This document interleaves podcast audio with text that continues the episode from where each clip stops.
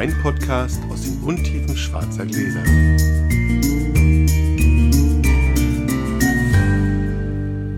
Hallo Sascha. Hallo Felix. Podcast-Produktion mit 0,3 Promille im Blut.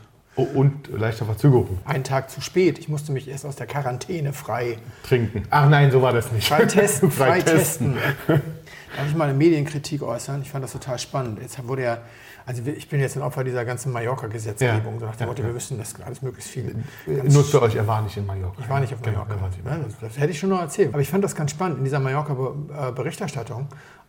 Da habe ich so ein bisschen an unserer Presse gezweifelt, weil die alle hingestellt haben, so nach dem Motto, ja, jetzt fliegen sie alle nach Mallorca, weil haha, lustig Ballermann und so weiter und so weiter. Und, und dann habe ich eine Analyse jetzt auch nachträglich gelesen, es waren 40.000 Menschen auf Mallorca oder 45.000. Und normalerweise sind über so ein Wochenende, über so ein Osternferien Ja. 450.000 Deutsche da. Also Ein Zehntel. Okay. aber dann kommt in dieser Analyse, ja, und nur 20.000 Pauschaltouristen. Die anderen waren Individualtouristen, wo du auch so denkst, so Leute, wollt ihr vielleicht mal zwei Minuten nachdenken?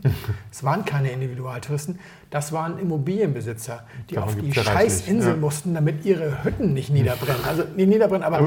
Aber und ich war, ja, Ja. ich war eben auch in, ich war auch in Spanien, weil du kommst dann auf die Dachterrasse und kannst aus den Ritzen erstmal die Pflanzen ziehen. Und wenn du dann noch bis Juni wartest, dann kannst du deine Dachterrasse einfach mal neu pflastern. Und Ist aber schön, wenn du Weinreben machst, dann ist wenigstens was passiert in der Zeit.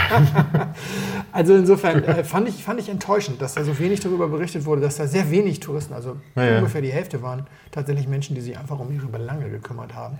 Und da diese, fand ich diese Neiddebatte extrem schwierig. Ja, ist es ja so oder so. Aber es dreht sich ja im Augenblick alles ein bisschen um. Bei Neid. Weswegen wir jetzt, bei Neid, weswegen wir jetzt eine Online-Verkostung wieder machen, weil ja Genau, immer noch eine Weinneid. Das ist auch geil. Das ist ein bisschen als. Wein, als, als Wortspiel ganz hübsch. Termin. Termin. Wir haben den 12. War das der 12.? Der 12.5. um 1930, 19:30. das ist also vor dem langen Himmelfahrtswochenende, da sowieso keiner wegfährt, alles gut. genau, Mittwoch. Und Mittwoch haben wir uns gedacht. Mittwoch? Mittwochabend Machen wir die euch Verkostung. blau. Äh, ma- ma- machen wir euch schön. Ja, drei Weine verkosten wir gemeinsam Genau. auf Insta. Ja, das Paket kann man bestellen. Was kostet's? 79, 95, glaube ich. 70. Genau, 75. In, inklusive. Was?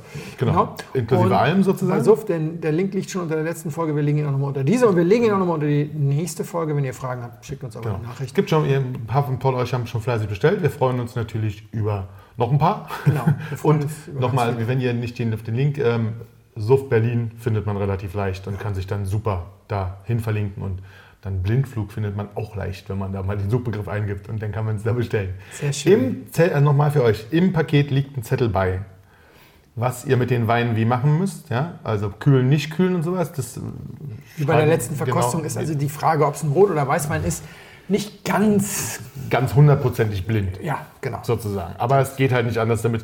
Wir wollen ja auch nicht, dass ihr einen 20 Grad warmen Schaumwein trinkt, falls einer drin ist.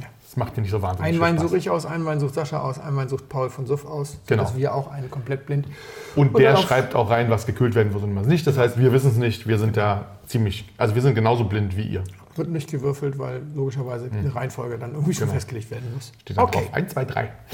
wunderbar. Alles andere nochmal in den Liner Notes zu dieser oder in den Show Notes zu dieser Das Episode. ist auch schön.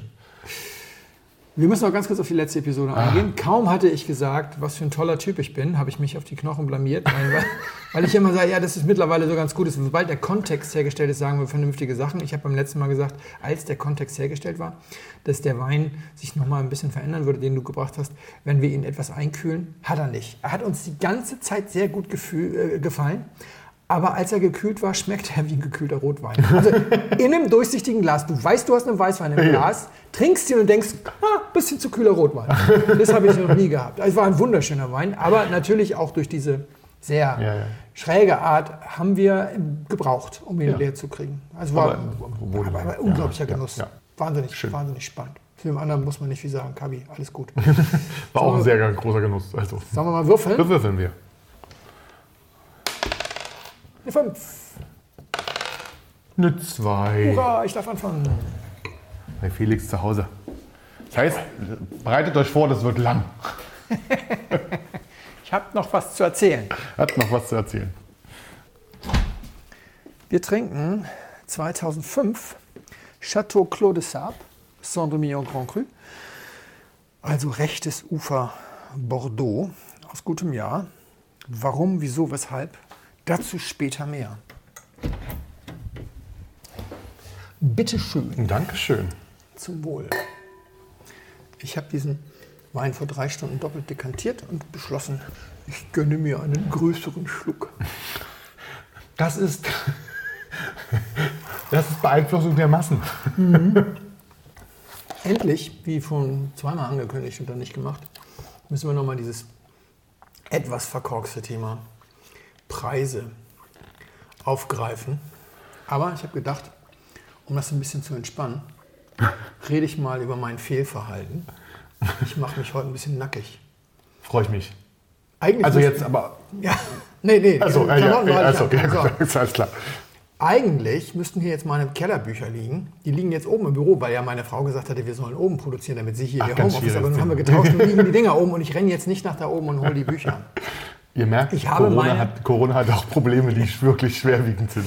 Wirklich schwerwiegend. Ich habe meine Kellerverwaltung nie auf Software umgestellt, Ja. sondern weil meine Frau mir, das habe ich aber glaube ich schon ein oder zwei oder 15 Mal erzählt, zwei ganz tolle ja, gebundene Bücher geschenkt Ja, hat. die sind schön. äh, in die man eintragen kann, Felix rote Schätze, Felix weiße Schätze. Und der Vorteil ist tatsächlich, ich habe mittlerweile eigentlich nur Leute getroffen, die einen Teil ihrer Daten bei der einen oder anderen Migration verloren haben. Ich habe meine Daten von Anbeginn an. Ich kann ja jetzt sagen, was ich 2007 für irgendeinen 97er Blabla bezahlt habe, weil das alles noch drin steht. Das ist tatsächlich ganz schön. Und äh, das ist aber auch ein bisschen peinlich, wenn ich da so reingucke.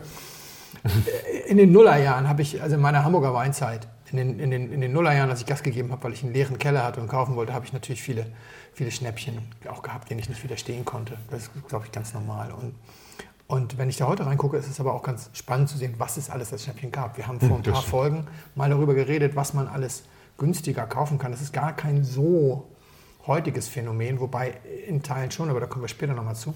Und das Interessante bei mir war, ich habe natürlich eine Preisspalte in diesem Buch. Also das ist äh, ein leeres Buch, sozusagen nur kariertes Papier. Ich kann mir selber meine Tabellen einziehen, Ach so, ja, sodass ich, wenn schön. ich, wenn ich jetzt im, im, in einem Gebiet bin, also wenn ich, ich mache das nach Gebieten, wenn ich in einem Gebiet bin, das keine Lagen kennt, brauche ich die Spalte Lage nicht. Das ist sehr angenehm. Also man kann das also anpassen. Staffel. Was es natürlich immer gibt, ist eine- Preisspalte. Und ich habe in dieser Zeit, wie gesagt, viele Weine auch zu ermäßigten Preisen gekauft. Und heute ist das ganz spannend zu sehen, wenn du sagst, so, okay, 97er Quadro Altasso für 47,50 Euro. War schon damals auch schon ein Schnäppchen. Oder Hermitage Le Méal für 50 Euro. Ja, 2004 war das, glaube ich. Also äh, rot allerdings, Ja. nicht, nicht weiß. Und und äh, Chateau de la Negli und also so wirklich auch so Ja, ja. ganz, ganz tolle Namen oder ganz krass äh, Mondavi. Mondavi hat Anfang der, Anfang der Nullerjahre den Sprung nach Deutschland gewagt sozusagen und hat unglaubliche Preisablässe gegeben. Und der Gag ist, und da wird es jetzt ein bisschen albern, in das Preisfeld habe ich immer die, die unverbindliche Preisempfehlung geschrieben, nie das, was ich wirklich bezahlt habe. Also selbst bei Mondavi Oakville, drei Jahrgänge, ja, 67,50 oder 62,50 UVP, drei Jahre das Zeug am Ende des Jahres für 30, 32 Euro gekauft. Da kann man ja mal irgendwann auf die Idee kommen, dass die 62 einfach irre, äh, unrealistisch sind. Ja. Dass der wahre Preis wahrscheinlich irgendwo so da liegt, wo ich 32,50 oder so, wo ich bezahlt habe. Wo ich bezahle, was ich bezahle. Und ich habe das aber ziemlich äh, systematisch so gemacht. Ich habe natürlich dann daneben geschrieben, Restposten XY, Ja, damit man so ein dann bisschen. das, genau. was ich bezahlt habe. Aber immer schön. Und, und wenn ich ganz ehrlich bin, dann war das auch so, dass man ganz häufig dann die teureren Weine sich gekauft hat, extra für so, so Best-Bottle-Partys, also, um Leute auch zu beeindrucken. Mache ich seit Jahren so. Also nichts anderes. Ich kaufe immer nur für Best Bottle. Und ich hatte eine umfangreiche Weingruppe. Wir haben uns relativ oft getroffen. Wir haben auch dann mal so Themenproben gemacht, dass man sagt, jetzt mal Merlot aus da oder so. Und dann konntest du ja immer was Schickes mitbringen, wenn du was hattest. Und was, was echt ein bisschen derbe ist, ist, wenn dann so die Frage kam, ja, was, was kosten der? Äh, da habe ich so gesagt, also Hermitage, 99 war irgendwie UVP, 50 bezahlt. Drei Jahre später kredenzt, also nochmal so ein Aufschlag für Klar. Reifung, also 120. ja. Oh, also heute muss ich sagen, eigentlich schon. Also das waren ja Freunde, ja, das waren jetzt nicht irgendwelche Unbekannten, dass ihr irgendwo, ja, 120 und hast irgendwie 50 bezahlt. Ich habe dann aber nach einer Weile mitbekommen, die anderen haben das ganz genauso gemacht. Ja, klar. Weil eine der größten Schnäppchenschleudern damals war Mövenpick und da waren ja alle. Und, und da konnte man dann auch mal schon mal sehen, dass, ach, den gab es doch vor zwei Jahren. Warte mal. Und- Hast du für 50 gekauft, genau. Und ich fand das, ich fand das so lustig, weil ich habe auch schon zwei, drei Mal erzählt, dass ich schon seit ähm, Jugendtagen Golf spiele. Ich habe viele Runden Golf auch mit fürchterlich langweiligen Menschen ges- gespielt. Also mit Millionären Golf zu spielen, ist, ist ein ganz schräges Ding, weil wenn Leute wirklich wohlhabend sind, dann, dann reden sie nicht mehr darüber, was sie besitzen. Ja. Da gibt es, ja, aber wenn zwei wirklich wohlhabende Menschen aufeinandertreffen, dann fangen die an, sich gegenseitig ihre Schnäppchen vorzu. Ja, also gerade in, den- in den 90ern, wo es noch keine Billigflieger gab, das hat ja keine zwei Löcher gedauert, bis die dabei waren, was sie für ihren letzten Mallorca-Flug bezahlt haben. Ja, also, ich habe aber nur ne, 430 Mark dann in den 90ern. Und ich habe nur, also ganz schräg. Und dann ja, und wo man die besten Rabatte auf Mercedes kriegt oder sonst was. Also stutendoof und, und, und stinken langweilig.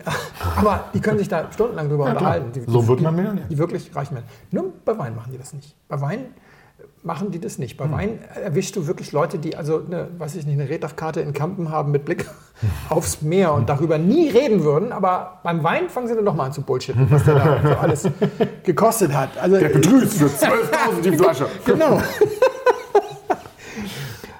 Und das ist für mich so, so eine, wie soll man das sagen, so ein Geburtsfehler. Also deswegen bin ich total versessen auf Weinpreise. Also ich, wenn mir jemand irgendwas über Weinpreise erzählt, will ich immer wissen, was ist die Quelle für diesen Preis? Ja?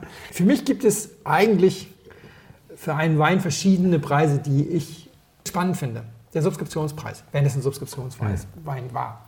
Der Arrivagepreis, wenn es ihn ab Weingut zu kaufen gab oder sowas. Manche Weingüter verkaufen wir auch gar nicht direkt, dann ist es vielleicht die, der UVP des originär importierenden Händlers. Also nicht Zweit-, Drittmarkt oder so. Ja.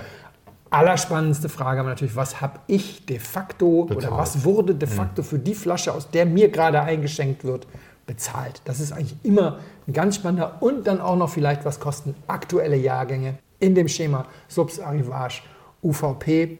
So mit so Marktpreisen tue ich mich, also vermeintlichen Marktpreisen, tue ich mich dann immer so ein bisschen schwer. Da kommen wir nachher noch mal kurz zu. Der zweite Grund, warum ich darauf jetzt nochmal zurückkomme, ist, ich finde die Stringenz in der, in der Benennung des, des Referenzpreises unglaublich wichtig, damit man eine gewisse Vergleichbarkeit hat. Und Okay. beides ist eigentlich ein aktuelles Blindflugproblem. Da haben wir schon privat mal drüber gesprochen, über einen Teil, über den zweiten Teil noch nicht.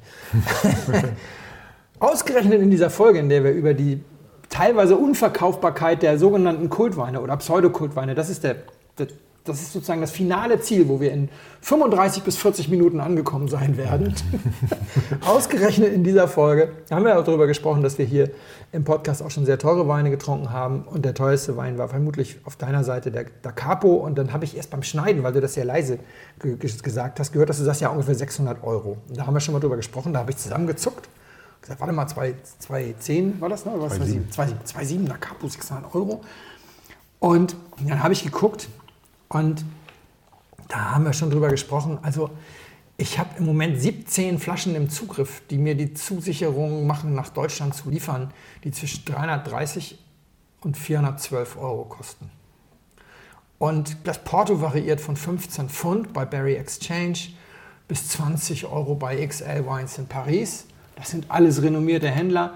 Das komplexeste Thema wäre in Zürich für 305 Euro.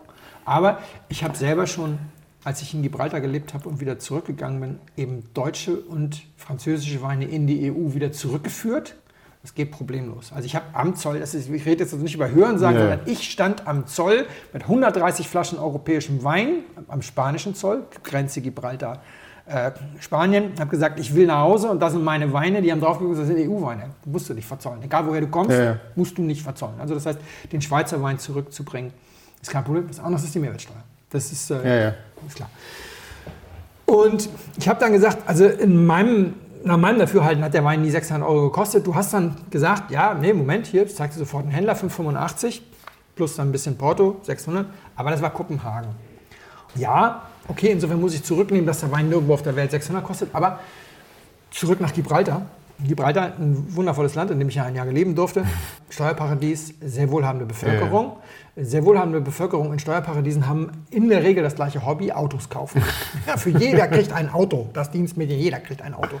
Wenn du allerdings mit 32.000 Leuten auf 6,7 Quadratkilometern zusammenlebst, musst du was dagegen tun. Also hat Gibraltar die höchsten Einfuhrzölle auf Automobile weltweit. Vielleicht zusammen mit äh, Hongkong und Singapur. Ich könnte jetzt also sagen, ein 5er BMW kostet 140.000 Euro. Ich muss nur die Preisliste der Niederlassung in Gibraltar zücken. Und genauso ist es natürlich mit dem Kopenhagener Weinhändler. Wir haben dieses Thema bei den Skandinaviern mit Luxussteuer und Alkoholsteuer und Monopolgebühren und deswegen kostet Schweden der Wein so wahnsinniges Vermögen. Das ist aber, finde ich, für den Weltmarkt schwierig. Also Tatsache ist, dass sogar der Da Capo, der 2.7er, für dafür, dass, es den schon, dass er jetzt schon zehn Jahre auf dem Markt ist, sozusagen, immer noch sehr nah am Release-Preis liegt. Der Grund ist im Zweifelsfall, dass eben zwei der berühmtesten oder die beiden berühmtesten Feinweinhändler der Welt, Barry und äh, Farwindners, den Wein noch im Angebot haben. Farwinders eigentlich mit einer 12er-Kiste, die da wahrscheinlich seit zehn Jahren liegt. Und nicht aufmacht wahrscheinlich. Wenn ihr aufmacht, der will Ja. also 3300, 3600 Pfund, nee, 3000 Pfund oder sowas Die hat haben. dann noch, genau, die hat dann noch nie irgendwo. Ja. Genau, aber da weißt du immer noch, bevor das Ganze jetzt voll durch die Decke geht, kannst du natürlich. Aber viel wichtiger ist natürlich, dass, also der realistische Preis für einen Da Capo, ob das jetzt die 412 bei XL sind, die zwei Flaschen, also die haben sogar eine Angabe, wie viele Flaschen sie haben. Ja. Zwei Flaschen und 20 Pfund und, und Lieferung nach Deutschland und tausendmal Mal gemacht. Oder ob es vielleicht doch sogar der, der Barry ist. Ich meine, immerhin der größte Gebrauchtweinhändler der Welt. Also es hier geht es um Exchange, Ja, das ja. ist die, die Tochtergesellschaft für Weine mit Vorbesitzern, würde ich jetzt mal so nennen. Ne? Aber irgendjemand wird mir das schon liefern. Und du sagtest dann zu Recht, Moment, Moment, aber neulich bei Katawiki wurde 600 Tacken dafür bezahlt. Genau. Und Also oder knapp darunter, irgendwie sowas. Ja, also. und kennst du die Geschichte? Ich glaube, es war Andreas Bär-Lasker, der, glaube ich, damit war das der Manager der Fantastischen Vier, der vor ein paar Jahren mal so eine richtige Bombe hat platzen lassen. Da hat irgend so ein komischer Rap-Heini hat Chartrekorde gebrochen von Elvis und den Beatles in einer Woche. So zack, bam. Und dann ist er irgendwie losgegangen und hat gesagt, ja, können wir jetzt bitte mal endlich mal über Geldwäsche reden? Können wir endlich mal darüber reden, dass eine ganze Menge Gangster- Gangster-Produktionsfirmen haben, zum Download anbieten. Der Cut, den sich Google, äh, Amazon und Co. nehmen von 30 Prozent, ist weniger als jeder Geldwäscher. Ja, ja. Und dann, und dann, und dann die, die Dealer liefern gar nicht mehr das Geld ab, sondern nur noch iTunes-Karten, die sie vorher bei Rossmann kaufen. Und dann wird das in eine Serverform eingespielt und dann werden Downloads generiert und so kannst du Geld waschen. Ich wusste das nicht. Ich habe das jetzt noch mal kurz gegoogelt. Das scheint tatsächlich in der Rap-Szene ein echtes Problem zu sein. Immer ist genial. Oder? Ja, total. Was ich aber weiß, ist, mit, mit Wertsachen kannst du Geld waschen und bestechen. Auch wunderbar. Ich kaufe dir diesen Wein für 600 ab, obwohl er nur 300 wert ist und vielleicht liefere ich ihn dir vorher noch und so weiter. Also ich sag mal, einzelne Auktionen in so einem internationalen Netzwerk sind schwierig, aber das ist jetzt eine Räuberpistole. Wir können es auch viel einfacher machen. Wein ist im Moment auch ein Embargo-Produkt. Und ein ganz wesentlicher Abnehmer französischer Luxusweine ist der russische Markt, der abgeschnitten ist. Das heißt also, die genannten Barry, XL und Co. liefern dir das Zeug nicht auf die Krim, wo eine Menge toller Ja, ja. Weinkeller sind, weil sie das von den Europäern her nicht dürfen und nicht nach Moskau, weil sie es von den Russen her nicht dürfen etc. Es gibt da einen riesigen Abnehmer, der komplett ausgetrocknet ist. Und ob der eventuell, man müsste also wissen, wo stand der Wein, der da für 600 wegging. Wenn da zwei Russen um die Wette geboten haben, weil der außerhalb der Embargozone stand, das ist alles möglich. Also ich würde sagen, 17 verfügbare Weinflaschen bei renommierten Händlern mit einem Track Record für Lieferung nach Deutschland zwischen 305 und 412 Euro sind dann eher so der Maßstab. Anderes Thema, wo echter Sündenfall mache ich auch immer. Also ich will dich hier gar nicht. Bei der Frage nach Keller versus Burgunder, letzte Folge, haben wir so ein bisschen darüber gesprochen, dass der Keller und der Burgunder, also der Keller Pinot Noir, Ja.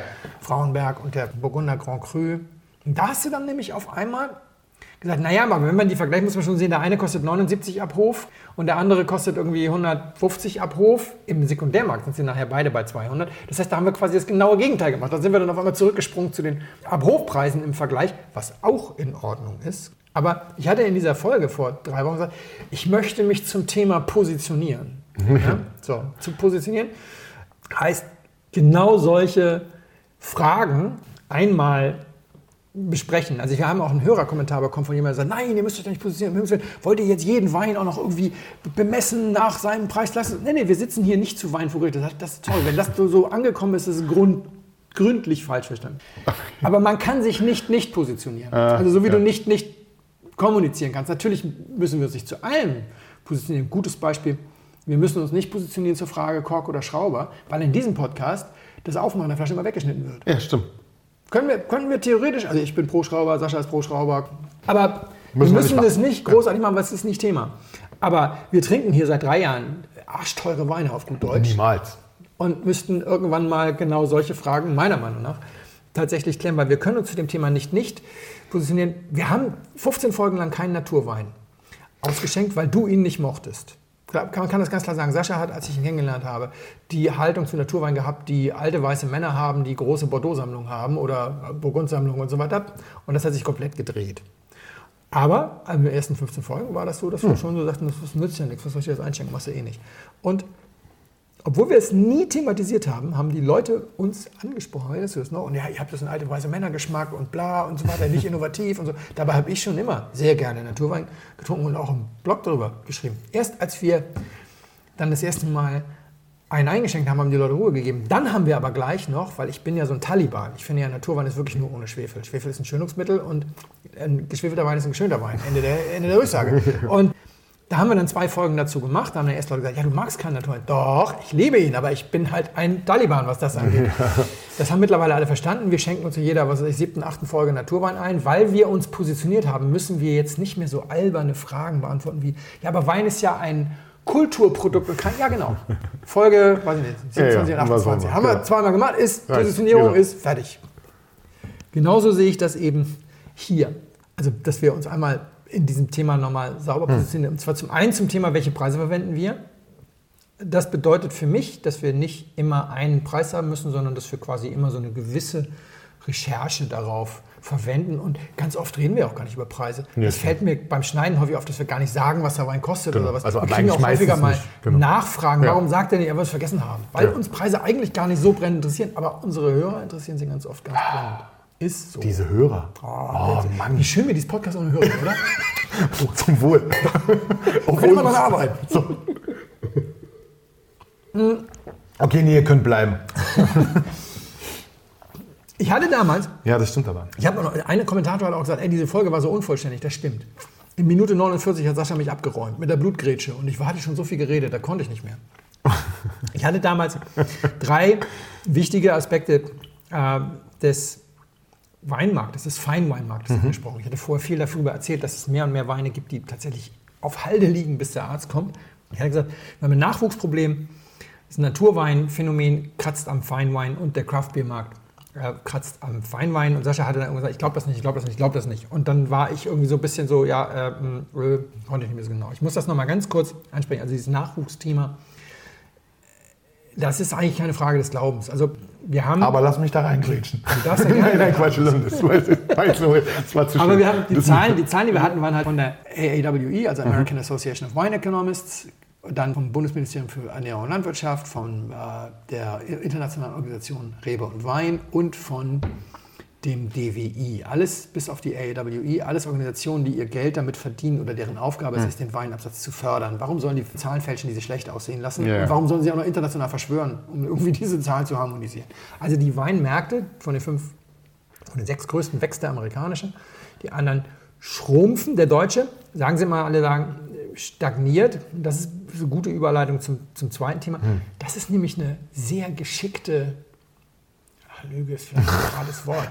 Ich halte demnächst, ich halte demnächst eine, eine Online-Weinprobe fürs DWI. Ich muss jetzt vorsichtig sein, sonst werde ich noch gecancelt. Umschreibung. Mosel im August. ähm, ah, aber, demnächst. Ja, ja gut. Ach, jetzt ist alles demnächst. Alles, bis dahin haben wir das gehört. Ja, ähm, Nein, also, also das Interessante ist, der deutsche Weinkonsum der ist so bei 1,9 bis 2 Milliarden Liter und zwar seit 30 Jahren sehr konstant und das reicht den Organisationen schon, weil keiner will ja jubeln, es wird mehr gesoffen, ja, ja. es reicht ja ah, konstant.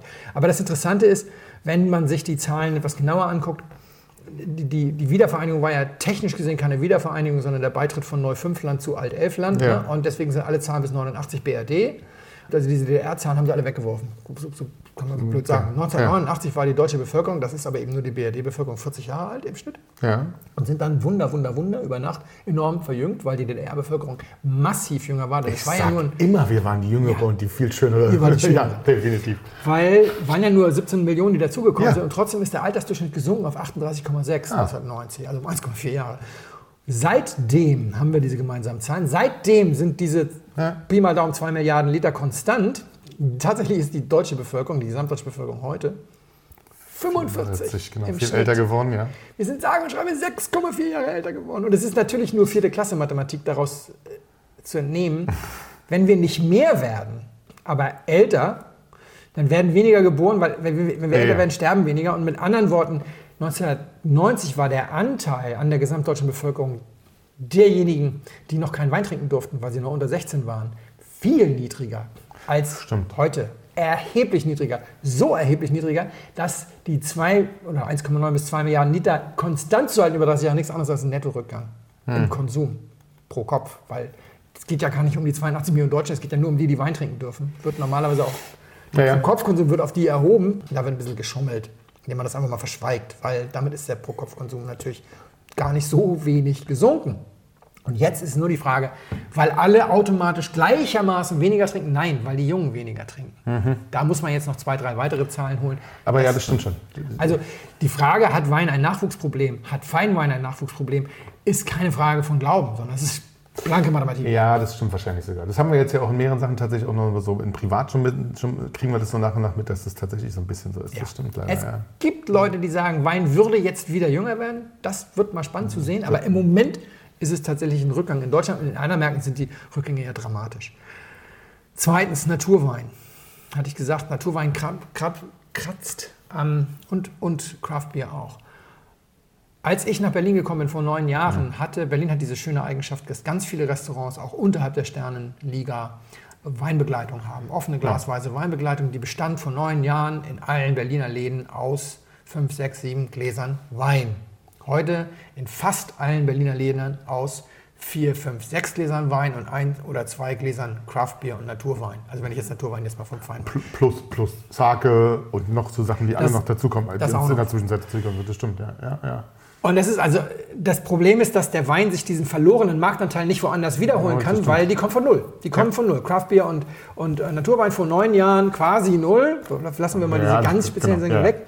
Haben sich das da geholt, der Wein konnte sich nirgendwo zurückholen. Der Gesamtwachstum des Gastromarktes ist leider auch nicht so groß im Fine Dining Bereich, dass er das wieder wettmachen könnte. Ja, und wie du selber sagst, Sake kommt auch noch dazu. Es ist also auch da keine Frage des Glaubens. Und das dritte ist die Sache mit dem Naturwein, wenn man auf eine Raw Wine Fair geht. Da äh, haben wir schon mal drüber gesprochen, da warst du noch nie, aber dann gehst du dahin und das ist genau dieses Einstiegsalter. 30 bis 40, junge Leute, die sich dem Wein zuwenden, die du da triffst, die, von denen eben ein gewisser Prozentsatz sagt, ich trinke Naturwein zusätzlich zu meinem, ja, Petrus trinken die noch nicht, aber ne, zu meinem Chateau Schlag mich tot. Aber es gibt auch eine gar nicht kleine Szene, die sagt, ich trinke nur Naturwein. Und deswegen ist auch die Frage, ob die am Feinweinmarkt kratzen. Die Frage ist, da, da stellt sich wieder die Frage, bleiben die da, ja, oder geht es wieder zurück? Und weil jetzt die so, kommen wir dahin, wo ich hin wollte, weil ich nämlich mir für 2021 vorgenommen habe, ich höre auf, über Fakten zu diskutieren. Also mit alternativen Fakten und so kann ich Ja. nichts anfangen. Die Interpretation von Fakten finde ich gut. Und da finde ich es völlig legitim, wenn du sagst, pass auf, Naturwein ist wie Marxismus. Wer mit 20 kein Marxist ist, hat kein Herz. Wer mit 40 kein Marxist ist, hat keinen Verstand. Die kommen alle von alleine wieder. Vielleicht ist das so. Also es ist ein valider Punkt, das zu sagen. Nur zwei Dinge machen mir dabei Kopfschmerzen. Erstens, wir kennen ganz viele Soms. Noch keiner hat je die Geschichte erzählt, dass er da so einen Gast sitzen hat, der gesagt hat, weißt du was, ich bin mit dem Naturwein durch, kann ich bitte hier nur Feinwein haben? Lass mal den Naturwein-Quatsch weg. Habe ich jetzt gehabt, fand ich lustig, finde ich nicht mehr lustig. Und das zweite und viel wichtigere Beispiel sitzt mir gegenüber. Wir haben gerade darüber gesprochen. Du hast in den letzten drei Jahren, natürlich auch durch den Kontakt zu Paul, zu mir und ein paar anderen Leuten, deine Liebe zum Naturwein ja erst entdeckt. Du bist ja quasi genau den rückwärtigen Weg gegangen. Wenn du dich jetzt noch auf den Weg machst, sozusagen. heißt nicht, dass ich nicht weiter Petrus kaufe. Nein, klar. Weil ich nicht mache. Nur um es mal klarzustellen. Ja, ja, aber so. Aber du weißt, du weißt, was ich meine. Also, ja. also das ist echt eine Frage, wie man diese These stützt. Also ich bin jetzt niemand, der Denkverbote sozusagen ausspricht. sagt, Nein, kann nicht sein. Ich habe nur kein einziges Indiz dafür, dass die Leute mit, sagen wir mit 50 alle das Thema Naturwein durch haben und sagen, ach, jetzt bin ich aber endlich in Bordeaux angekommen, jetzt fühle ich mich zu Hause. Ah, Dann haben wir noch, hatten wir, kommen wir noch, kommst du noch zu dem, zu, dem, zu, dem, zu dem Punkt mit den, mit, den, mit den neuen Preisen beim Wein? Das ist genau Da ist Der nächste das, Punkt. Das, also das fände ich tatsächlich, Weil- das ist ja tatsächlich nicht unspannend, finde ich. Also, alles wird oder die Wer will das jetzt alles kaufen? Wenn wir jetzt also ich sag der Feinwein Markt, der Feinwein, die Feinwein Zielgruppe wird kleiner, sagen wir so. Die Ja, Feinwein ja. Wird kleiner. Warum gibt es immer mehr Kultweine oder sind es eben doch Pseudo-Kultweine, was ich ja eigentlich diskutieren wollte? Was geht, was geht nicht? Wie entwickelt sich das? Wie positionieren wir uns zu dieser Fragestellung? Und das mit dem Positionieren, dann haken wir das mal ab. Ich würde mich freuen, wenn wir das immer kritisch begleiten, ohne hysterisch zu werden. Jetzt muss ich dir was Ja. zeigen, was ich in der Zwischenzeit habe. Jetzt muss ich mein iPad aufklappen. Ich bin nämlich noch nicht vom Glauben abgefallen und fast hysterisch geworden. Ich habe Fotos sortiert.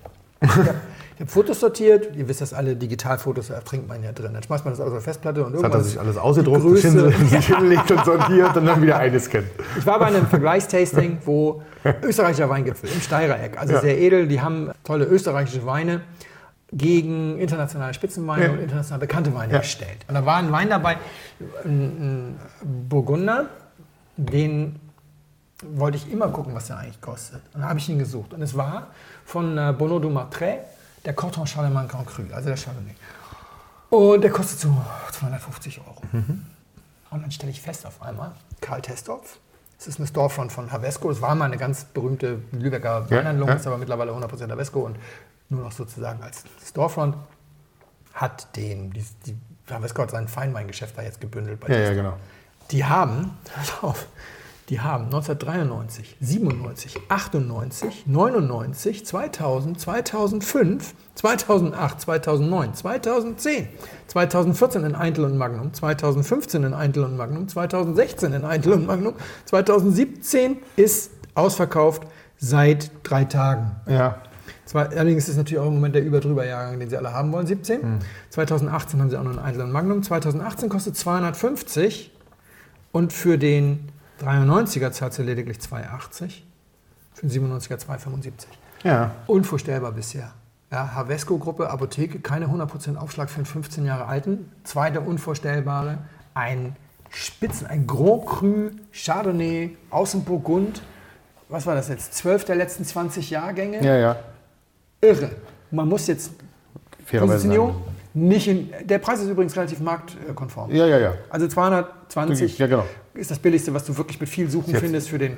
Das ist jetzt nicht der Riesenname sozusagen, aber ein guter Name, ja. Aber Ja. es ist nicht so dieses gehypte, ganz gesuchte Zeug und sowas. Ja, aber, trotzdem ist natürlich so viel ja, total. Jahrgangsdichte. Ist schon, ist Und schon hart, ja. Das ist schon. Positionierung heißt es wahrnehmen, es durchaus mal ansprechen. Ja. Nicht jetzt sagen, oh, der Burgundermarkt bricht als nächstes zusammen. Das ist natürlich nicht das Thema. Also nicht hysterisch werden. Aber man wird ja noch mal irgendwie bemerken können, dass das schon bemerkenswert ist. Mhm. Und äh, ich glaube, dass es eben gerade in unserer Zuhörerschaft viele Leute gibt, die das spannend finden, wenn wir das dauerhaft verfolgen. Weil die Frage ist ja, wo entwickeln sich diese Märkte hin? Es gibt ja die Möglichkeit, dass du sagst, naja, die Leute werden immer reicher, darüber haben wir schon mal gesprochen. Es geht uns leider noch nicht so, aber wir. Naja, doch, es ist, es ist ja schon Ja, so, dass auch wenn die Schere zwischen Arm und Reich angeblich immer weiter auseinandergeht, ich, 30 Prozent in meinem Freundeskreis werden Oma ihr Kleinhäuschen haben.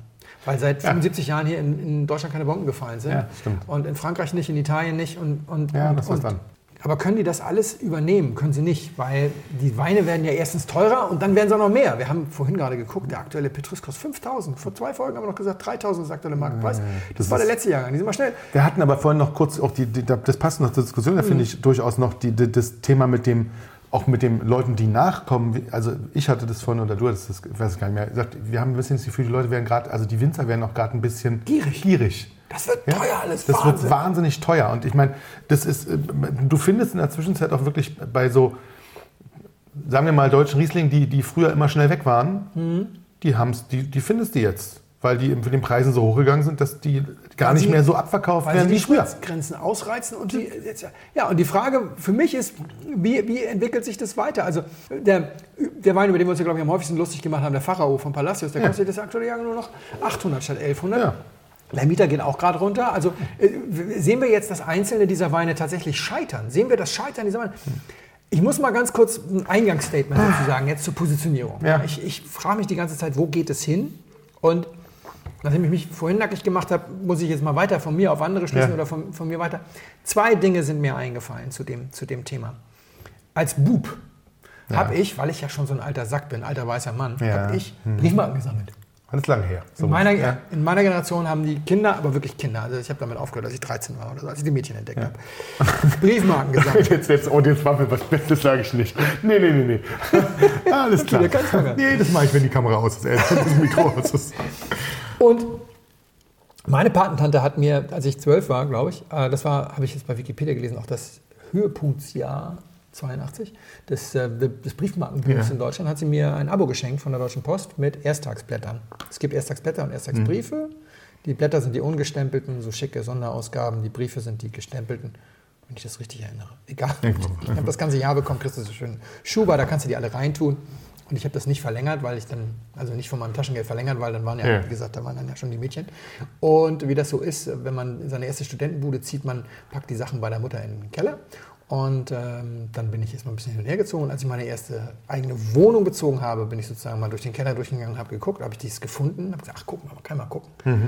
Äh, was, was, äh, was mag das denn jetzt wert sein? Und da war das schon so, weiß nicht, 200, 300 Mark wert. Das hatte schon so ein bisschen ein bisschen äh, an Wert gewonnen oder sowas. Und dann habe ich etwas gemacht, das hat mit Wein nichts zu tun, aber kurz für, für diejenigen unter euch, die noch Eltern haben.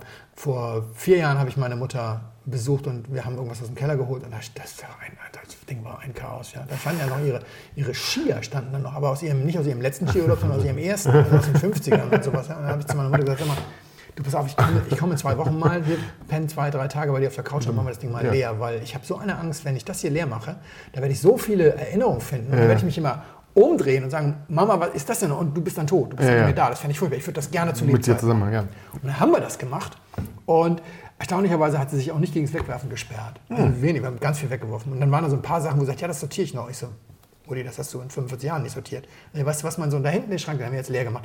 Da tust du das alles rein, weil ich habe diesen Traum noch, ich möchte ihn nicht beerdigen. Aber wenn ich denn tot bin und du das hier alles aufräumst, dann weißt du, wenn du hier reinkommst, also den Schrank da hinten kannst du leer machen, hast du nichts mehr zu tun. Ja, ja. Und ähm, als ich dann die Wohnung meiner Mutter aufgelöst habe, habe ich das mit, im Keller, das war die einzige Ecke Ja. mit dem Lächeln. Ja, komm, mal, das ging auch am schnellsten. Ja. Da habe ich dann meine Sachen wieder mitgenommen, weil ich hatte die ja schon gefunden und sortiert, aber nicht mitgenommen. Und dann habe ich dieses Briefmarkenalbum also wieder mitgenommen und dann habe ich mal gegoogelt. Jetzt Weniger wert. weniger, sofort kaufen bei eBay, inklusive Porto, 16,99 Euro. Quasi nichts mehr wert. Gar nichts mehr. Ja, bei Wein haben wir jetzt mal. Das, das wird mittlerweile nach Gewicht verkauft. aber Wein haben wir ja zum Glück, das ist ja ein Genussmittel. Ja, was aber auch Moment, alt wird. Moment, aber, aber das, das ist jetzt, ich fand das ganz spannend, ich habe mich daraufhin damit beschäftigt. Die blaue Mauritius ist nach wie vor die blaue Mauritius Ja, und das ist nach wie vor so viel wert wie die blaue Mauritius. Berühmteste Briefmarkenprodukt der Welt ist übrigens der Bordeaux-Brief. Fand ich ja ganz lustig, um mal zum Wein zu kommen. Das ist ein Brief, eine Einladung, die ging, glaube ich, nach Bordeaux. Der einzige Brief, auf dem die blaue und die rote Mauritius zum, äh, zum Frankieren benutzt wurden. Kleben also brav nebeneinander. Das ist irgendwie das wertvollste Stück der Philatelie oder so. Und die berühmteste deutsche Marke, das Schwarze Kreuz, also bayerisch, äh, ist auch noch das wert. Aber alles ab den 50ern oder ab dem ab Nachkrieg äh, ist dramatisch gesunken. Und ganz interessante Posthorn-Satz von, von 49, der hat mal 3000 Euro gekostet in der Spitze. Ich habe jetzt mal eben geguckt, bei einem renommierten Händler kriege ich ihn jetzt für 8,99, bei eBay für 6,99. Dramatisch eingebrochen. Und es gibt Serien, und das ist etwas Neues, und das ist etwas, was beim Wein ganz interessant ist. Die sind wahnwitzig selten. Ja. Und wenn du die kriegst, ist das, da hast du ein Riesenglück, aber trotzdem geht der Preis nicht durch die Decke, weil es ist in anderen Abführungen nur eine Briefmarke. Ja, ja. Berlin hat wieder nichts mit Wein zu tun, fand ich aber so lustig. Berlin, Frauen der deutschen Geschichte, so eine Dauerserie, Ja. also einfach einfache Marken. Berlin hatte vier Jahre lang noch ähm, eigene Briefmarken. Berlin hat ja immer eigene Briefmarken. Und nach der Wiedervereinigung haben aber alle Poststellen in Berlin die schweren und großen Sachen zum Frankieren in den Osten gebracht, weil im Osten war es Porto viel billiger.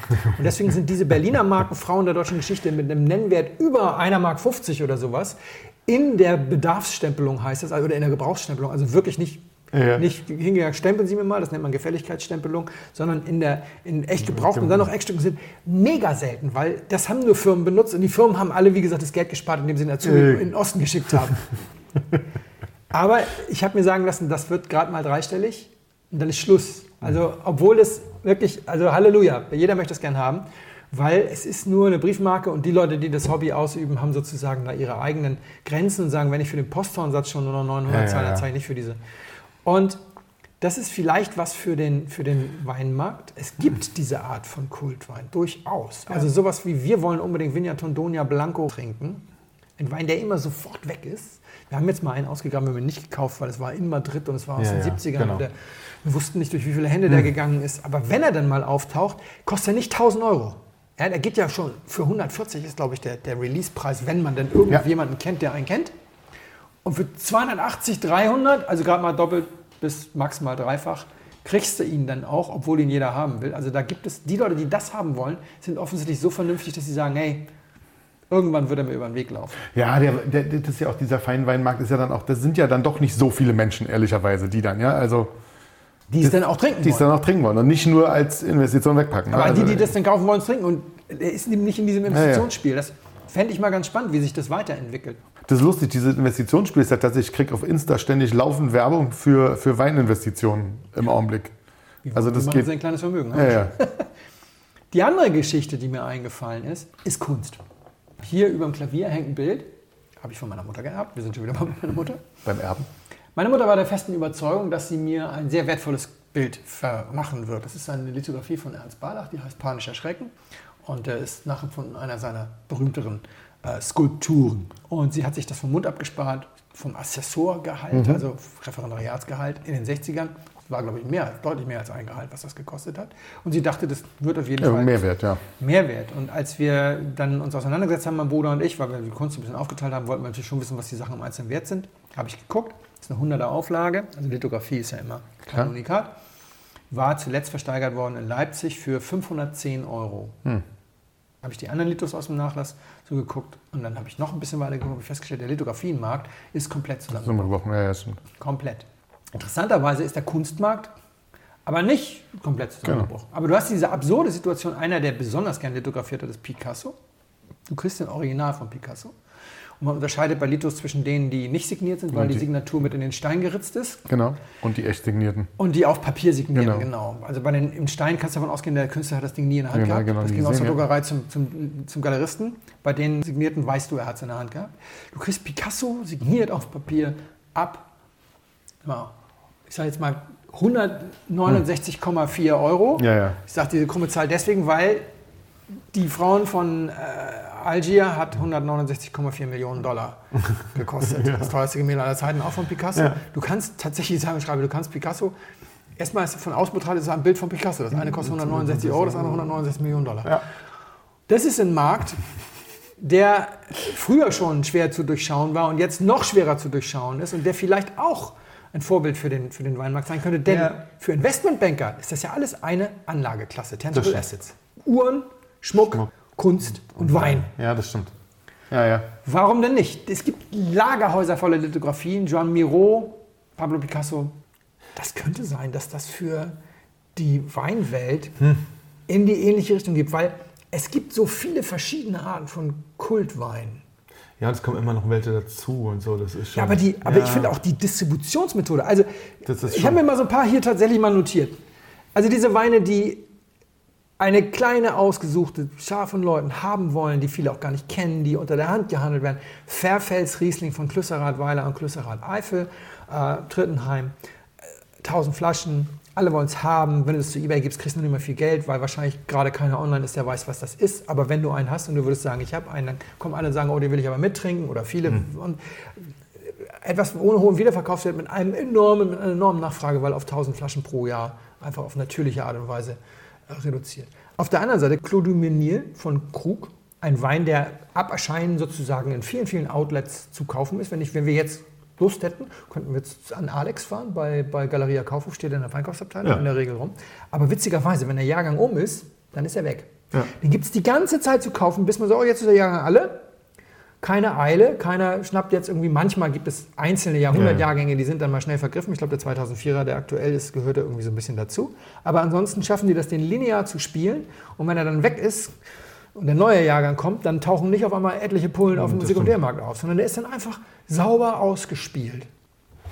Und dann gibt es aber auch so Sachen wie Subskription, Auslieferung, der Sekundärmarkt explodiert mit Angeboten. Alle wollen sie jetzt Zeug loswerden, wo sie sagen, ja, kostet man wegen 130, also für, ist ja ganz schön, 130 ist auch wert, aber wenn man einer 250 gibt, trenne ich mich gern. Und Ja, ja, zack, klar. ist alles voll mit Angeboten. Und dann gibt es, vor allem, das finde ich auch so witzig, Sachen, Wein- Weingüter, bei denen du beides findest. Also für mich zum Beispiel Gantenwein. Den Chardonnay, nur unter der Hand, nur klein. Wenn er dann mal auf dem Markt ist, wird, er explodiert er jetzt nicht drei- und vierfach, sondern Ja, ja. und so. Aber, Also, aber das ja. wollen sie alle trinken. Mit dem Pinot schmeißen sie dich zu. In der Zwischenzeit schon, das war auch mal anders. Aber, das Ja, ist tatsächlich aber mit dem Pinot ist es so, dass alle sagen, ja, ich habe den jetzt und super, aber wenn mir einer das Doppelte zahlt, trenne ich mich auch gerne. Ja. Ja. das äh, finde ich, finde ich äh, hochgradig interessant. Oder auch bei Clos. Was taucht da auf dem Sekretärmarkt aus? Nur der Weiße. Der ist weg. Bres heißt ja, er, ne? Bres. Da kannst du da aber, kannst aber nach Öl bohren, Ja, das ist ja, leichter. das stimmt. Es gibt alle möglichen Arten und ich glaube, das steht uns ganz gut zu Gesicht, wenn wir offen mit diesen Dingen oder uns offen darum kümmern, wenn wir darüber lachen, dass Pharao jetzt nur noch 700 kostet, wenn Ja. wir auf der anderen Seite auch anerkennend feststellen, dass es auch immer nochmal neue Kultweine gibt in der Zukunft und dass wir uns eben immer ehrlich machen, was die Preise angeht, eine gewisse Riff, ne? und, und ansonsten mal analysieren, was wir denn so glauben bei besonders gehypten Sachen.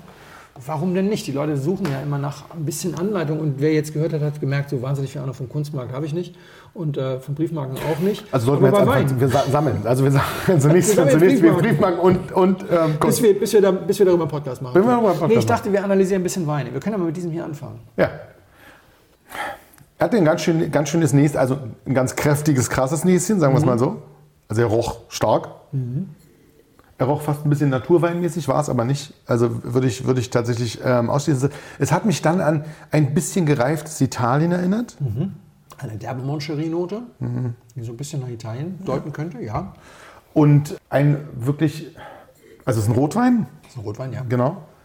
Hat auch eine wahnsinns Tanninstruktur und, einen guten, und auch einen guten Schluckreflex. Das ist schon wirklich so tatsächlich, dass er, also die Nase gab sich dann sozusagen, oder mit dem Trinken harmonisierte sich die Nase. Und dann hat er schon einen schönen Schluckreflex. Ich bin tatsächlich hängen geblieben im alten Italien so ein bisschen. Ja, also das ist so, so ein bisschen, ja nicht so sehr alt, aber so 15 Jahre hätte ich jetzt gedacht. 10, 15 Jahre irgendwie schon gut angereift und auch kräftiger ausgebaut ein bisschen. Das wäre jetzt meine Idee gewesen. Liege ich wahrscheinlich falsch. Ja, aber man kann das schon, man kann das schon in die Richtung denken, weil es warmes Jahr aus Bordeaux ist. Ah, Und es ist äh, rechtes Ufer. oh, Und wenn man in Bordeaux fälschlicherweise in Italien landet, dann ist es ist nicht so schlimm. auf dem rechten Ufer nicht so peinlich wie auf dem linken. ich lande ja bei deinen linken Uferweinen immer in Italien.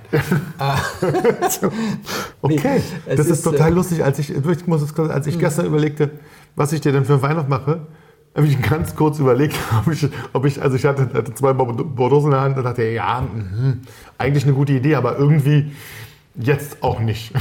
Das wäre schon manchmal, Wäre schon manchmal. Ich ist ihn mal. manchmal komisch. Ich hole ihn mal. Zu dem Was ist, was ist Hauptrebsorte? Das muss ja eigentlich Merlot sein. Ja, oder? Also, es ist Chateau Clos de Sable, Ah.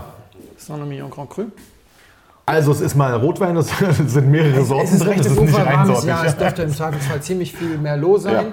Und weniger Cabernet. Und Aber ich mag das, aber das- Verdot dabei sein. Aber es ist tatsächlich erstaunlich, wie, wie krass die Nase ist für den 2,5er, ehrlicherweise. Das Also, als ich den Wein aufgemacht habe, habe ich den Korken angestochen und gedacht, oh Gott, oh Gott, oh Gott, oh Gott, wie gut, dass ich eine zweite Flasche dabei habe. Ja. Ich habe sie heute aus dem, aus dem Dings geholt. Ich habe heute extra für dich die Kiste geknackt. ich, oh, sehr schön, danke. Und du siehst ihn hier, er ist, er Ja. ist Gummi. Ja, ja. Aber er ist überhaupt nicht durchfeuchtet. Null. Aber das kann eben bedeuten, dass er trotzdem wahnsinnig sauerstoffdurchlässig war. Denn ich finde den Wein extrem balsamisch. Ja. Das ist auch diese Nase. Das genau. Das äh, war von vornherein so, das hat sich nicht rausgeschüttelt. Das wird nicht weniger. Er könnte auch 30 Jahre alt sein. Er hat eine tolle Tanninstruktur. Ich finde ihn wahnsinnig gut. Aber tatsächlich die balsamische Nase äh, macht mich neugierig auf die nächste Flasche. Ich habe noch zwei heute aus dem Lager geholt. Ich werde die anderen sicherlich in naher Zukunft aufmachen, wenn du dabei bist. Kurz, warum dieser Wein? Dieser Wein ist äh, eigentlich genau die Antwort auf die Frage, warum mich so aktuelle Wine-Searcher-Preise zu bestimmten Weinen nicht so glücklich machen. Ich mache mich ja heute nackig. Und ich habe ja schon mal erzählt, dass ich eine Menge Leute kennengelernt habe, als ich angefangen habe mit Wein, die fast umsonst Bordeaux getrunken haben, weil sie haben irgendwie sehr smart subskribiert und haben dann bei Arrivage oder in den ersten 18 Monaten nach Arrivage ihre Weine zur Hälfte verkauft und so viel Gewinn gemacht, Ja. dass sie die anderen umsonst getrunken haben. Das wollte ich auch immer. Und dann war dieses Blöde, dass die Chateaus das mitbekommen haben und dann gesagt haben, das Geschäft machen Ja. wir selber. Das war einer der Gründe, warum die Preise dann sehr explodiert sind 2000 bis 2005, wo sie dann vollends durch die Decke waren. Und dann gab es aber nur eigentlich eine Möglichkeit, noch was zu machen, was zu reißen. Das Beste, was hier passieren kann, ist, wenn der Wein in der Arrivage höher bewertet wird als in der Subskription. Das heißt, das fertige Produkt wird einfach höher bewertet, weil dann steigen unter Umständen die Preise. Ja. Natürlich ging es eigentlich immer nur um Park. Und ich habe damals von meinem gar nicht so kleinen Subskriptionsbudget zwei Zwölferkisten von Weinen gekauft, die eben eine sehr große Spanne hatten. Das eine war Boussage Becot mit 95 bis 100 Parker-Punkten Ja. und das andere war Claude Saab mit 95 plus Parker-Punkten. Und die Idee war also, wenn der rauskommt und er kriegt 97, Ja, ja. dann verkaufst du die halbe Kiste und trinkst die Ja. andere Hälfte umsonst. Und dann, wie es für so einen kleinen Spekulantenbengel, dann, wie es ihm auch ganz richtig geschieht, bin ich voll auf die Fresse gefallen. Beide abgewertet worden bei der Arrivage. Hurra. Ja, also ich bin- Manchmal ist Kacke. Bussicho Beco, glaube ich, auf 93 oder sowas und äh, Claude Saab auf 94 oder so. Und, und äh, es waren aber auch ein, zwei Händler dabei, die genau auf das gleiche Ding gesetzt haben, weil die hatten eh gerade alle ihre gesamten Bordeaux-Bestände nach China verkauft. Die Lager waren leer, die mussten bisschen, und da wurde relativ viel. Also lag von beiden, sowohl von Claude Saab als auch von äh, Bussicho Beco, bei zum Beispiel dem Händler, von dem ich subskribiert hatte, dann noch so ein, zwei Kisten rum und waren im Angebot. Und deswegen, als ich 2009 merkte, dass ich wahrscheinlich gar nicht auf Bordeaux stehe, sondern mein Leben Ja. Pinot trinken würde, hahaha, äh, habe ich ja ein paar Bordeaux verkauft. Ich seppel. Natürlich mit Gewinn und so weiter, alles Ja, ja. gut, aber die Weine waren nicht loszuschlagen, weil da lagen ja bei diversen deutschen Händlern noch, noch. zum Ja. Subspreis, nicht mal Arrivagepreis, die waren noch nicht mal teurer geworden gegenüber der Subs, diese Weine rum. Und bei dem Bus de Beco war es wirklich so, das hat, glaube ich, elf Jahre gedauert, bis die Scheißkiste leer war bei dem Händler. Ja. Wir haben den Wein getrunken vor, vor etwas mehr als einem Jahr bei dieser Parkstern-Benefizgeschichte. Corona-mäßig hatte ich ein paar Flaschen dabei und wir haben den getrunken. Alle waren total glücklich. Er ist auch, glaube ich, 95 Parker hat er mittlerweile wieder. Ähm, ist, ein, ist ein toller, schöner Wein. Ja. Aber ich habe halt, als die Kiste dann leer war, und das gleiche gilt halt hier auch für den Claude Saab, gedacht, Mal gucken, wenn, wenn die dann leer ist, geht es vielleicht. Weil der, der Gag war, du hattest also die Originalhändler, die haben die Originalpreise gehabt. Die Raritätenhändler hatten jetzt schon aus irgendwelchen Kellerauflösungen, Ja, ja, weil die- sie mussten, mitgekauft und so. Da lagen schon Einzelflaschen. Die waren alle schon bei 140 Ja, oder ja. sowas, ja. Und äh, wer jetzt Trottel war, der konnte vielleicht dann irgendwie übersehen, dass es ja auch noch bei, bei C&D, Kölner Weinkeller und Co., dass es die auch noch zum Originalpreis gibt. Aber das ist denen auch egal. Die legen den da hin und warten, bis die anderen weg Ja, sind ja, genau. sozusagen. Und dann, als dann quasi die blöden Kisten leer waren, dann waren diese Weine dann mit 140 irgendwie da. Und dann habe ich gedacht, super, jetzt gibst du mal einen zu Ebay. Schnell am Ende meine Frau gebeten, die zu ersteigern, damit die nicht für 35 wird. Scheiße. Weil natürlich, die Dinger haben zehn Jahre gebraucht, sich zu dem Preis zu verkaufen. Warum soll die denn jetzt bloß, weil die letzte Weg ist. auf Genau. einmal mehr Nachfrage. Ja, ja, ja. Es gibt aber keine Nachfrage dafür. Und diejenigen, die vielleicht wirklich sowas dann mal kaufen, die wissen, was der Wein wert ist. Und deswegen für denjenigen, der jetzt guckt, hey, super, dieser Wein kostet 140 Euro nach Wine Searcher. Er hat ja jetzt die 97 Parker. Er ist vor zwei Jahren von, von, vom Wine Advocate aufgewertet worden auf 97 Parker-Punkte. Siehste? Aber nun ist Mr. Parker nicht mehr aktiv. Und deswegen, und Steven Tanzer gibt ihm nur 93 und deswegen Liegt da hat sich dazwischen. da leider nichts getan. Wahrscheinlich würde ich jetzt einen Huni dafür kriegen. Ja. Blöd ist nur, ich habe 71 Euro dafür in der Subs bezahlt. Ah. Das war wahnsinnig teuer. Der Boussigeau hat 55 gekostet und der, und der Claude Saab 71. Das heißt, diese lustige Kiste hat 850 Euro gekostet. Aber wenn ich ihn jetzt trinke, sage ich, hey, wenn bei der nächsten der Korken ein bisschen besser ist, dann freue ich mich darauf, die nächsten 30 Jahre diese elf verbliebenen Flaschen zu trinken. 150. Ich sage ja, auch Siehste. 150. Sogar noch teurer. Was für ein guter Stoff. Und das meine ich, da ist der, Ja, ja. Da ist der Preis, ist es einfach, ist es nicht. Der, wenn ich den jetzt weggeben würde, würde ich wahrscheinlich einen 100er dafür kriegen. Ja. dann Kein ich Rieseninvest, wa? Und ohne die 97 von vorletztem Das Jahr. sogar noch weniger. Und trotzdem würde er dafür 150 stehen. Ja, Die ja. 97, der stand dann nämlich auch schon vor drei Jahren für 150. Ja, ja. Das habe ich mal beobachtet. Ja, ja. Der stand da immer schon für 150, bei denen, die ihn noch haben. Ja, ne? ja. Und die, die ihn eben noch zum Originalpreis hatten, haben ihn jetzt vor einigen Jahren endlich abverkauft. So. Prost. Prost. So, der Frühling kommt. Wir brauchen Frühlingsweine, deswegen trinken wir heute einen Bourgogne Blanc von Rollo 2016. Schnick, schnack. Schnick, schnack, schnuck, klingen. Felix hat ja jetzt viel erzählt. Wir machen das heute, wir machen aus Zeitgründen, ich mache ja nie so lang. So, Du musst auch weg. ich muss auch weg. Ich einfach. Ich hab dir einfach Tot rein- gequatscht. Aber es ist gut, es war ja schöner Wein dabei und es war ja auch interessant. Ähm, Nochmal Prost, wie immer. Ähm, warte, ich trinke auch einen Schluck. Okay, schön. Bevor wir zum Wein kommen, äh, das wäre eine sehr kurze Runde, sonst heute mal nur Wein. Ähm, ich habe ich, ich hab eine neue, ich habe eine neue Idee für mich. Ja? Also ich habe jetzt wirklich, also die hat letztens angefangen. Dann kommen wir so ein bisschen zu diesem Preisding auch wieder mit dabei. Es ist vielleicht ein bisschen, ah, ja, mal. Nächstes Mal reden wir über süßen Wein. Ah, über oh, süßen süß. Rotwein. Nächstes Mal reden wir über süßen Rotwein. So ist ja, so, das ist cool. Ich äh, finde nächstes Mal. Das ist- das ist Süßer Rotwein ist super. Also ihr könnt euch schon freuen, es wird eine gute Folge. Boah, das war ein Rant. Hate Speech. Ich, bei der jetzt zurück. Ich habe mir vorgenommen, im Augenblick sind ja alle quasi drauf, deu- deutschen Winzersekt groß zu machen. Also, ne? ich habe Bock auf Shampoos. Und ich habe Bock auf alten Shampoos. Oder gereiften Shampoos, Ja. sagen wir es mal so. Letztens, ne, ja, du, hast den, du hast den Post bestimmt gesehen, war hatte ich mit, ähm, mit einem anderen Paul zusammen eine Flasche 66er gekauft. Und dann natürlich auch mit ihm zusammen getrunken. Weil wir so zusammen genau, Dom Perignon 1966, 66 ein Über-Drüber-Jahrgang. Und es war fantastisch. Und Hat es aber hat, keine Kohlensäure mehr, oder? also war vor kaum, also wirklich sehr gering. Also, also es war noch, also es war immer noch was zu spüren, Ja. aber es war großartig, also ganz, ganz toll. Ja? Aber ja, stimmt, es ist besonders. Ja, Was kann- für. Genau. Für Liebhaber. So alt muss es ja auch gar nicht immer sein. Aber es bestätigte mich quasi tatsächlich in der, in meiner, in meinem Suchtverhalten. Wir müssen mehr Champagner trinken. Jetzt suche ich natürlich ja mit Trinker. Dort gucke ich natürlich auch dich an. Das heißt, meine Idee ist zu sagen, ab und zu sollte man wirklich zusammenpacken und sich so ein gutes Fläschchen kaufen. Weil ich auch finde, bei alten Champagner, gerade wenn der gut ist, ist der natürlich einfach leider dann doch schon relativ teuer. Was habt ihr bezahlt für den 66er Dom Perignon? 350. Was Hätte okay? Ich jetzt gedacht, dass es sogar noch mehr wird. Ja, war halt. Normalerweise kostet er mehr. Ja. Also irgendwie. Sind normal- wieder bei normalerweise. Genau. kostet- Normalerweise du gerade 350 Genau, jetzt kostet er bezahlt hast, 350. kostet er Genau. 350. Ich habe einfach ganz frech und habe einfach gesagt, ich zahle dir 350 und die Antwort war ja. Ja. Ja, war super. War, war in Ordnung. Ähm, aber trotzdem ist ja 350 dafür, dass. Also der, der hat, wir haben jetzt zu dritt mit seiner Freundin getrunken. Der hat 10 Minuten gehalten. Okay. Also 15. Lass, lass, lass uns ehrlich sein, der hat 15 Minuten gehalten, dann war die Flasche alle. Also auch wenn der besonders war, war das so ein, war das so ein Weinerlebnis, dass ich mir gesagt habe, also wir müssen zwingend mehr von diesem Zeug trinken. In dem Fall dachte ich auch, wir können ja auch noch mal kurz, ganz kurz, die meisten wissen ja auch gar nicht, da können wir noch mal ganz kurz über Champagner reden, dachte ich mir in dem Zusammenhang, ja. Nochmal, weil viele sind ja auch, und da bist du ja immer, kannst du mir noch mit einsteigen, weil du ja auch, äh, dein, dein Fachwissen ist ja so viel größer als meins.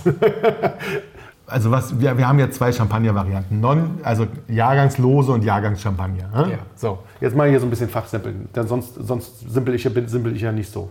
Also Jahrgangslose Champagner und Jahrgangschampagner.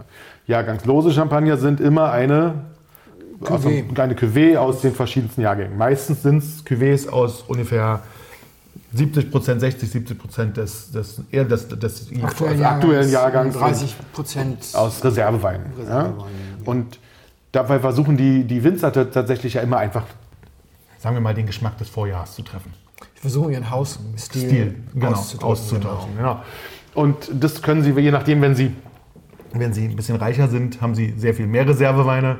Wenn sie nicht so reich sind, haben sie vielleicht ein paar gute Lagen, aus denen sie es machen können, dafür aber weniger Reserveweise und versuchen das dann tatsächlich darüber zu machen. Und dann haben wir die Jahrgangschampagner, die sind man immer, kann aber auch anders sagen, Entschuldigung, man kann auch sagen, Bitte. je mehr Lagen, desto weniger Reserven Will- brauchst du, auch, weil sie- weil du im Jahr schon mixen Stimmt, kannst. weil du im Jahr schon mixen je kannst, weniger genau. Lage du hast, desto mehr Reserven aus Jahren brauchst du, weil um den Geschmack letzten Endes zu treffen, ist es nachher egal, ob du die Jahrgänge mischst oder die, oder Die Lagen, genau. Genau, stimmt, stimmt schön. Siehst du? Die Einwände aus der Gegenseite sind immer gern gesehen. Und bei den Jahrgangschampagnern ist es natürlich der Jahrgang. Ja. Also ein Jahrgang 2008, im Augenblick der neue Überdrüber-Jahrgang. Ja, es Wobei du natürlich den bezeichnungsunschädlichen Verschnitt auch da hast. Also du darfst 15 Prozent 15 andere Jahrgänge genau. reinschneiden. Also, wo wir hoffen, dass die meisten da nicht viel reinstellen, aber vielleicht tun sie es. Ich glaube, bis 5 Prozent schämt sich keiner. Ich glaube auch.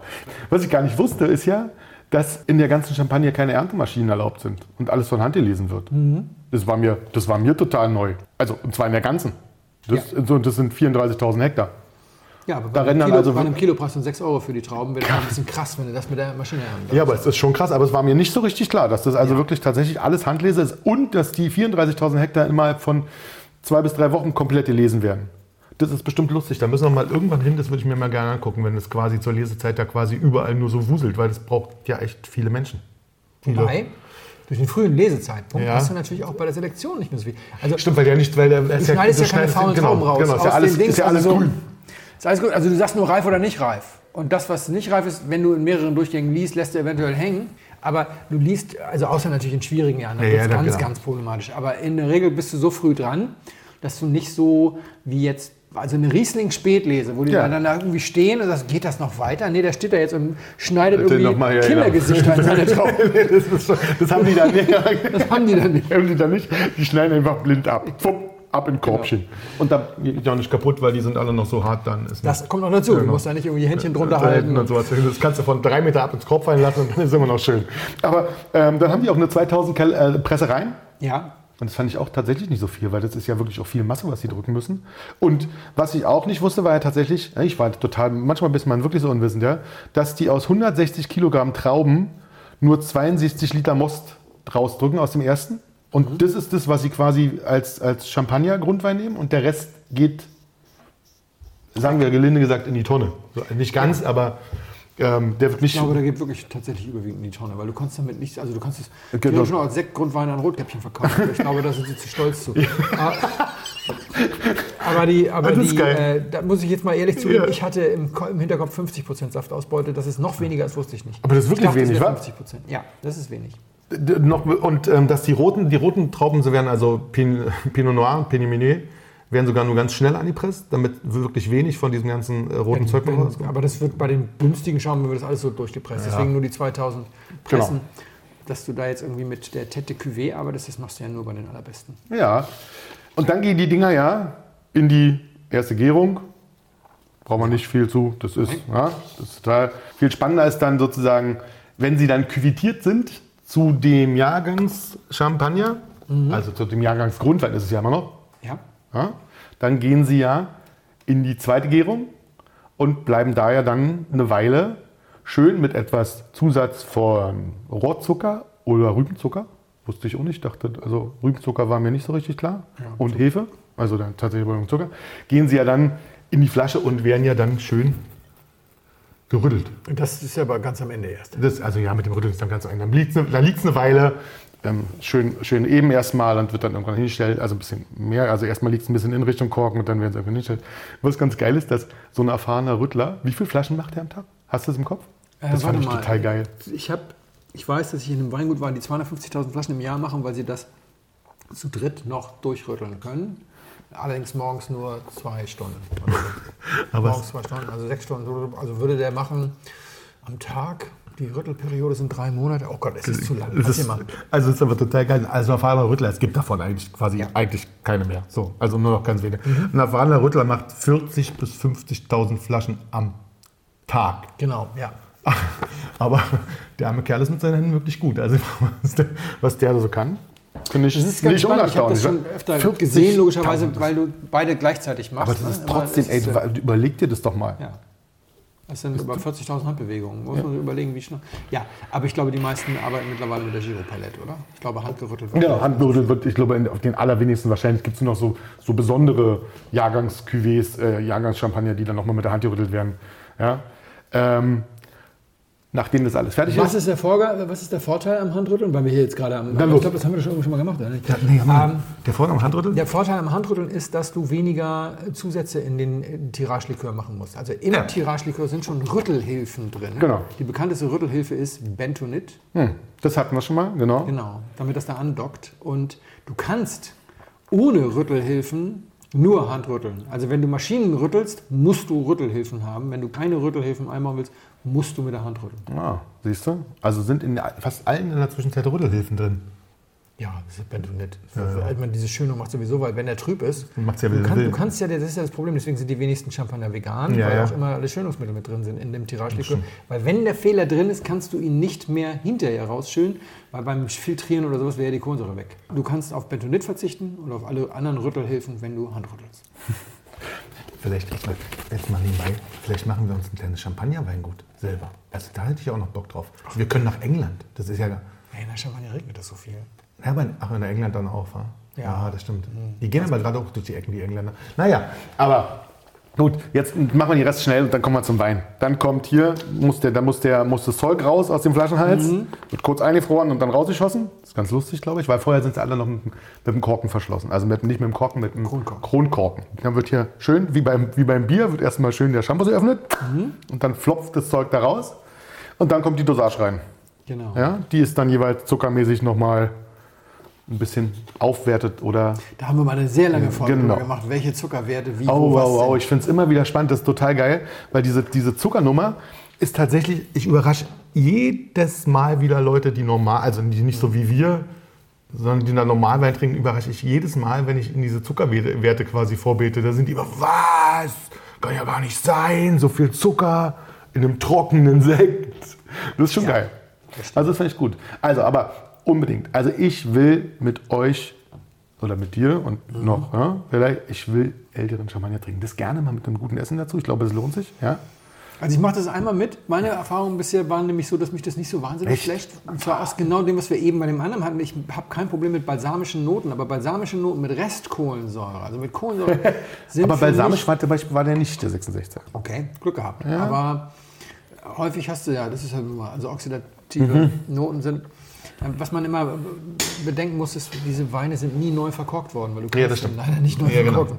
Ja. Und 66 heißt, der, der, hängt dann ja seit immerhin seit 53 Jahren unter dem, nee, warte mal, der war ja lange auf der Hefe, Korken kriegte er ja erst nach. später. Seit 48 Jetzt Jahren genau. oder sowas hängt er da irgendwie unter diesem Korken und normalerweise wird nach 35 Jahren neu verkorkt. Also habt ihr, da ist, bist du dann wirklich im Ja, ja, das- Glücksspielbereich.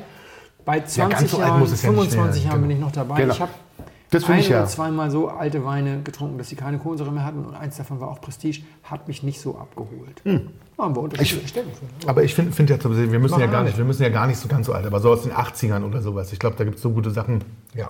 dass du wirklich mal, dass, dass das wirklich noch richtig tolle Spaß macht. Und die sind gar nicht so teuer. Es muss auch nicht Dom Perignon Und sein. es muss auch nicht Dom Perignon sein, definitiv nicht. Also da, ich glaube, da gibt es wirklich so ein paar geile Sachen, die sich wirklich lohnen. Also da können wir auch in Ruhe sagen, wir müssen gar nicht um deutschen Sekt rumdrehen. So, so viele alte deutsche Sekte gibt es ja gar nicht. Ja? Da können wir ruhig alten Shampoos trinken. Habe ich echt Bock drauf. Gut. So, los, was hast du getrunken? Ganz lecker. Ja, war, finde ich Ganz auch. lecker. Ein bisschen süß. Hm. Aber natürlich so nach der Pizza. Nein, im Ernst. Also, er ließ mich erst so ein bisschen rätseln, weil er sehr kräutrig reinkam. Hast du den frisch aufgemacht? Nee, ich habe den vorhin aufgemacht zu Hause schon. Wirkte- und einmal, Wirkte, und sogar richtig einmal hin und her, weil Mhm. wirkte jetzt so, dass er sich mit Luft nochmal viel entwickelt hat. Ich fand ihn anfangs ein bisschen gemüsig kräutrig, dann wurde er fruchtiger, dann wurde er sehr fruchtig. Er ist jetzt einfach sehr fruchtig. Er ist auch ein bisschen, aber nicht in der Nase. In der Nase ist er, hat er ganz viel Feuerstein. Also so ein Sponti, so, ein- so, ein angeschlagener Feuerstein. Holt mich aber wirklich auf der Durstdecke ab. Ja, fand ich Nicht auch. so auf der, ne, also so wie letztes Mal mein Kabi oder so. Also ich würde jetzt, ich wäre jetzt enttäuscht, wenn das jetzt was, irgendwas ultra Granatiges ist. Weil, Es ist, glaube ich, also es ist nicht als was Granatiges gedacht, sondern irgendwie- eigentlich ist es quasi theoretisch sowas wie so ein Kaffee. Ja, ja. ich hätte jetzt auch nach einer Weile, ich finde die Säure nicht so markant, dass ich jetzt auf Riesling tippen würde. Auf der anderen Seite hat er so eine gewisse Süße, bei der ich wieder denke, was soll es denn dann sonst sein? Die Feuersteinnote wäre jetzt so ein bisschen so, ein, so eine Sponti-Geschichte vielleicht. Äh, irgendwelche expressiven Aromen, die mich in irgendeine Richtung einer Rebsorte bewegen, hatte ich jetzt auch nicht. Das verstehe ich. Hat mich auch ein bisschen, also tatsächlich verstehe ich es. Weder hatte ich auch, hatte ich weder in der Nase, in der, Na- also ich weiß ja, was es ist. Ich hatte es in der Nase ein bisschen, aber auch nicht doll, dass ich dann, dass ich drauf kommen würde direkt, ja. Also, und Ja, im Gaumen, Am besten, also natürlich am meisten würdest du dann so an so eine Silex-Nase, an, an Sauvignon Blanc denken, aber Hm. ich finde, der hat ja gar nichts grüngrasiges. Und, und in der Frucht ähm, nichts Zitrisches, was in Richtung Sauvignon geht, äh, in Richtung Chardonnay geht. Puh, ich bin da completely lost, keine Ahnung. Wie alt ist er? Ähm, nicht ganz jung. Ich denke schon, dass er so fünf, sechs Jahre alt ist. Hm. 5, 16. Ja, fünf Jahre. Ja, fünf, ja, 16. 16. Aber die Luft tut ihm gut. Mhm. Und ist aber tatsächlich ist es äh, ein Chardonnay, Chardonnay. Bourgogne Blanc. Oh, wo kommt die Süße her? Vom Alkohol? So Hat der viel Alkohol? Nee, so viel hat er gar nicht. Ich muss mal gucken, weil er hat glaube ich nur 13,5 oder so. Oder 13. Also, Mhm. also hat er nicht. Und es ist ähm, von Rouleau. Also so ein großer Name aus Mhm. der Ecke. Ja. Habe ich beim, im Berliner so einen, so einen Hip-Hop-Weinhändler gekauft, Weindamager, den es Mhm. irgendwann wieder gibt. Der hat jetzt gerade zu. Und wieder gibt es, war ganz lustig, auch für einen fairen Preis. Der kosten, die kosten dann 60. Oh. Das ist jetzt ein relativ fairer Preis. Das kostet aber, ja, naja, naja, das ist Rouleau. Das ist halt, das ist halt einer von denen, die, den sie ständig suchen. Ja? Ja. Und ich würde den auch für den Preis nicht kaufen, also nicht nachkaufen. Ja? Finde jetzt fand ihn jetzt wirklich auch, dieses, dieses Trinkige finde ich total gut, aber für Trinkig 60 Euro ausgeben ist jetzt auch, Ja. sagen wir mal, Können wir dann auch einen Kabi von. Kabi von Deal kaufen? Genau, für 17,50 Euro. Ja, ich glaube, der Lagenlose kostet nur 12 Euro. Also, also, also ich finde, ich finde das auch, Ja, das ist total trinkig, aber das ist halt, äh, genau, bei 60 Euro ist, um, um, bei, um bei der Ehrlichkeit zu bleiben, 60 Euro ist da nicht wenig Geld für. Wobei jetzt tatsächlich ich das erste Mal denke, du lässt mir einen Schluck davon hier, Ja. wenn du gleich los musst. Und äh, ich gebe dir eine fast volle Flasche Klodes. Ähm, Yes! Ich glaube mit zwei Gramm, mit, mit zwei Gramm, mit zwei Grad Zwei mehr. Gramm mehr Restzucker drin. nee, das wird viel. Nee, das wird kein Zucker sein. Das, das, Nee, wird, ist dasselbe. das ist dann Schmelz und wenig Säure und ein bisschen Ja. höherer Alkohol. Welches Jahr war das? 16. 16. Ich habe keine Ahnung, ob das in Burgund warm war. Keine Ahnung. Ich würde jetzt normalerweise auf warmes Jahr tippen. Ja, also hm, Aber ich könnte mir vorstellen, dass er mit ein bisschen ein, zwei Grad wärmer vielleicht sogar noch so eine gewisse Noblesse entwickelt, die, ja. die er jetzt nicht hatte. Jetzt hat er einfach eine schöne Trinkigkeit. Ja, Mhm. so wunderbar. Sehr geehrte Damen und Herren, im Namen von Flugkapitän Felix Botmann und Co-Pilot Sascha Radke darf ich mich ganz herzlich bei Ihnen bedanken, dass Sie sich heute für Blindflug entschieden haben. Wir hoffen sehr, Sie hatten eine angenehme Zeit an Bord and wish you a safe onward journey und allzeit einen guten Wein im Glas.